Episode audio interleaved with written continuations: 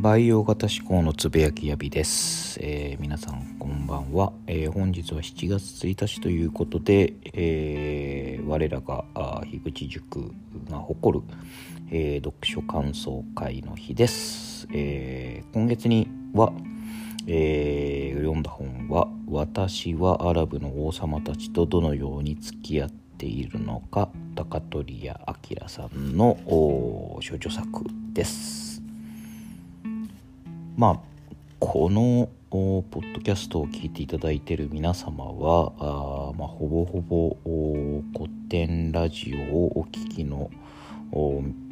リスナーの皆さんとかぶってると思いますので、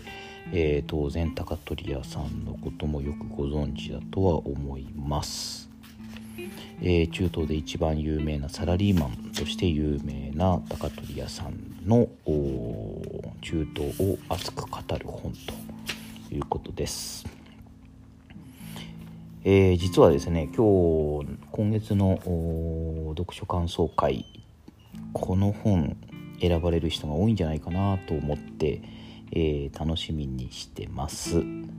こんなこと言ってて僕しかいなかったら高取屋さんが泣いちゃうかもしんないですけれどもで高取屋さんとはあのクラブハウスで何度か何度もご一緒させていただいたことがあって、えー、まあ、当然ながら古典ラジア古典ラジオの番外編で、えー、あの軽妙な、えー、語り口とかあの異常に、え詳しいまあ詳しい非常に熱く語るあの中東の感じだとか、えー、まあ、すごく面白い方という印象を当然あると思うんですけどクラブハウスで話してる時は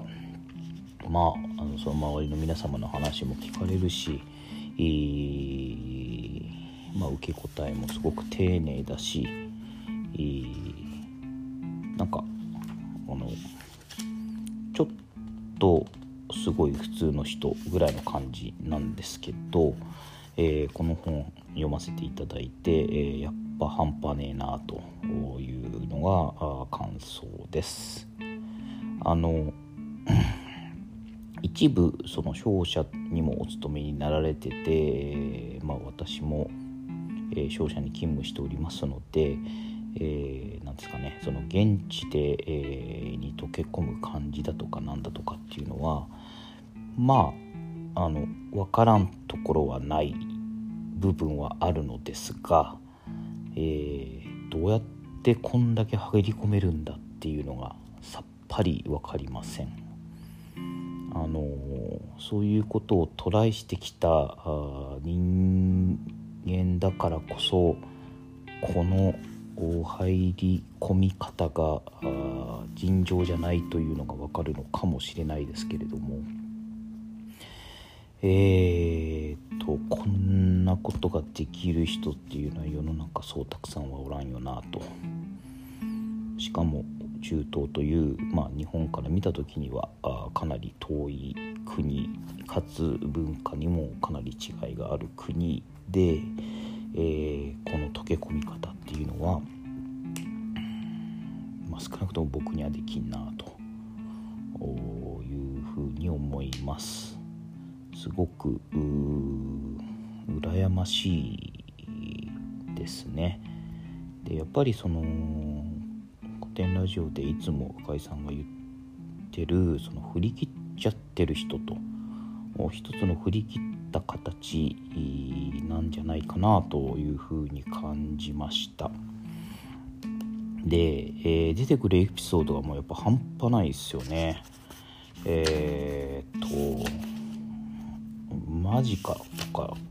フィクションかと思うようなあのエピソードばっかりなんですが、えー、やっぱでもそこにはリアリティがある、うん、あの地に足ついてる感がを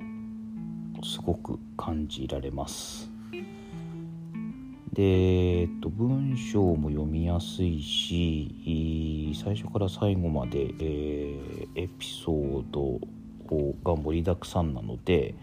えー、すごく読みやすいです、えー、僕はこの本は1時間半ぐらいで読み終わったのかな。だから早い人だと1時間ぐらいで、え、ささっと読み終われると思いますが、えー、すごくいっぱい面白いことが書いてありますね。でその中で、えー、一つすごく面白かったのがアラブの挨拶でですね、えー、カシュメックという伝統的な挨拶があるそうです。えっ、ー、とですねお互いの鼻の先と鼻の先を合わせる挨拶らしいのですが、えー、実はこの挨拶の仕方がニュージーランドのマオリも同じ挨拶の仕方をするんですよね。えー、本義というふうに呼んでます。で、えー、と私もマオリの方に招かれて、えー、なんですかねいわゆるその、うんと、イウまあ、マオリの部族のことをイウイっていうんですけれどもそのイウイの人に招かれた公式の催しみたいなところに出る出たことがあるんですけれども、えー、その時は、えー、そこに出られているマオリの方々とこの本義という挨拶花と花を合わせる挨拶ですけれども、えー、これをしてきました。正直言って知らなかったんですよね、えそういう挨拶があること。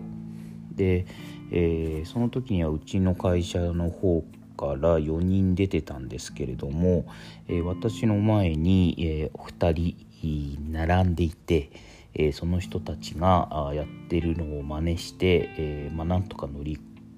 越えましたが、え、それを全く知らなかった。た時にはあのなんですかねほっぺとほっぺで中そのタッチするような挨拶が、まあ、あの欧米圏ではあるじゃないですか。あれかなって最初見てたんですけれどもどう考えても顔を真正面で近づけていくのでこの人たち一体実はキスでもするのかなって思って見てたんですけれども「あんと鼻をくっつける」という挨拶だということが分かって、えー、一番最初にする時はかなり、面食らったというかですね、えー、どれぐらいの力でどれぐらいのスピードで合わせればいいのかっていうのにすごく戸惑った記憶があります。しかも大体でかいんですよね。僕ちっちゃいんで、えっと、身長1 6 5センチなんですけどまあニュージーランドの人たちって平均身長が180ぐらい男性だとあるんですよね。ででかいもちろん大きい人なので190ぐらいの人っていうのがザラなので、えー、まあ、マオリの人たちは屈強なそのが体のいい人たちが多くて縦に大きい人っていうのはそれほどでもないんですがでもやっぱり私よりも1 0センチ1 5 2 0センチ大きな人っていうのはザラなのでそうするとなんかこう伸び上がったような感じで挨拶しなければならなくて、えー、まああの何回かやったことあるんですけど最後の最後までやっぱ慣れなかったですよね。えー、まあちょっとそのマオリの本義の話が長くなっちゃったんですけれども これと同じようなことが、えー、中東、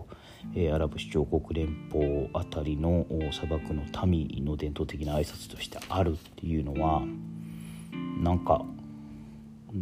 全然場所も違うのに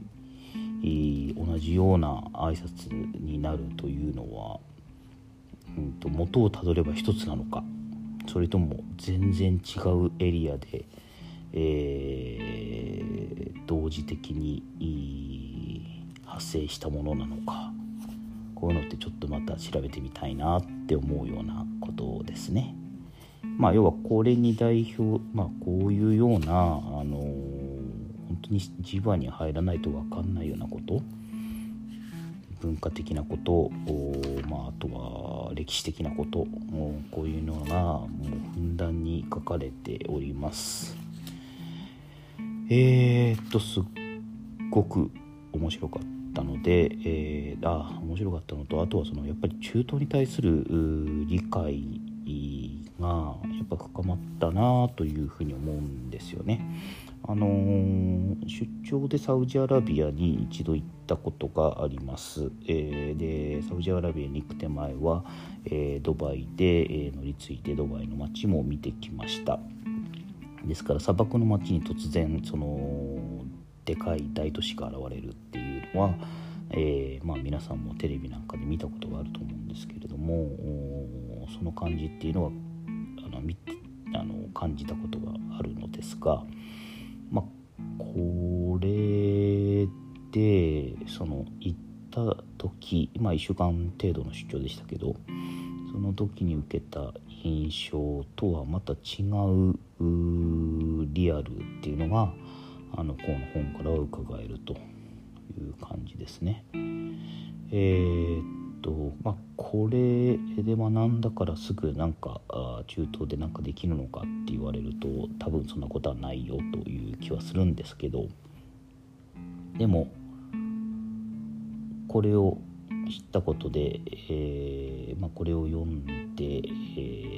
ー、学んだことでやっぱ中東が多少なりとも身近な感じがするなというふうに思いますしえー、これから先の中東っていうのは、え、まあ新しい未来で、え、要は発展が期待されるエリアなんだろうなというふうに強く感じました。改めてになりますけれどもすごく面白い本でしたので、えー、皆さんおすすめさせていただきます。えー、ということで今日のところはこの辺で失礼いたします。